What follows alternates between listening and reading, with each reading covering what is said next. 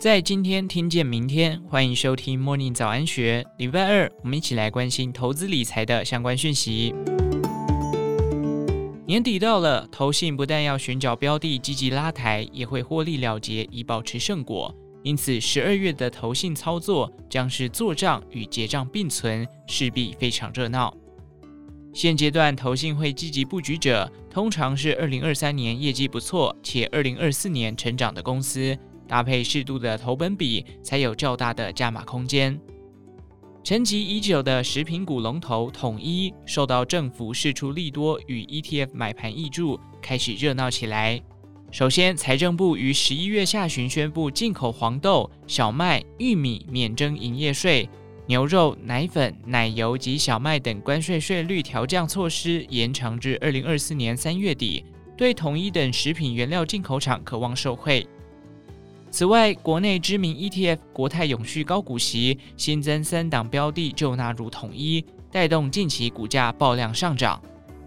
统一集团董事长罗志先近期表示，中东冲突、俄乌战争对原物料价格影响颇大，对于统一的营运形成压力。不过，二零二三年前三季仍缴出每股税后纯益二点九五元，为近三年同期新高的佳绩。主因是转投资的统一中控。统一超商的贡献。至于二零二四年，罗志先保守认为世事变化大，稳定就好。法人认为黄小玉等食品原料价格已经逐渐稳定，加上转投资贡献，二零二四年仍值得期待。尤其持有食品原料股有抗通膨的作用，值得存股族多留意。另外，工业电脑厂鸿宝主要业务为行动支付设备的建置。以自有品牌 Castles 打入欧美市场，尤其近年来积极拓展一线客户，二零二三年起陆续开花结果。其中欧洲市场的营收成长最多，年增率达五十八点五 percent，累计前三季 EPS 六点四三元，续创历史新高。公司在近期法说会中表示，二零二四年除了加强耕耘一线客户。主要的市场，美国在二零二三年表现平平，已经列为二零二四年重点发展的市场。另外，行动支付设备将来会广泛应用在车厂、充电桩设备商、大型石油公司或加油站等，这些都是红宝的潜在客户。法人认为，红宝的产品处于正确的趋势，需求强劲，即使二零二三年基期已高，仍看好将继续成长。股价近期创下挂牌新高，可等拉回至月线附近的买点。而国内电子纸大厂正燿近来调整公司体质及资源整合，第三季起效益显现，毛利率比第二季与去年同期大幅增加六个百分点，带动本业获利翻倍成长，单季 EPS 冲上二点一元，都是近年来的好成绩。累计前三季的 EPS 为三点三元。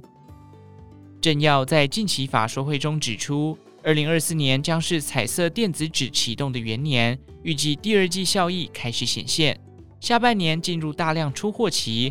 彩色电子纸主要应用在电子书，公司认为彩色电子书的定价比传统高约百分之十到百分之三十。目前市场上的前几大电子书品牌都是正燿的客户，有利于公司的营运。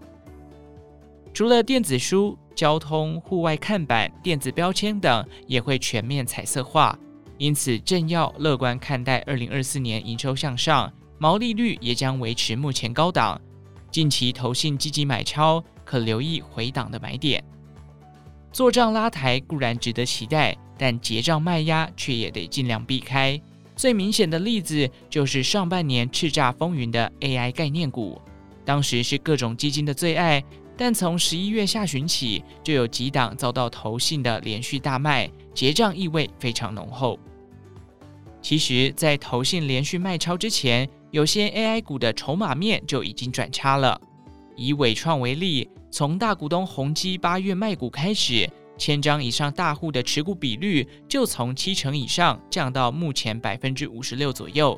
但持股十张以下的股东比率却上升了近一倍。大户出，散户进的情况明显，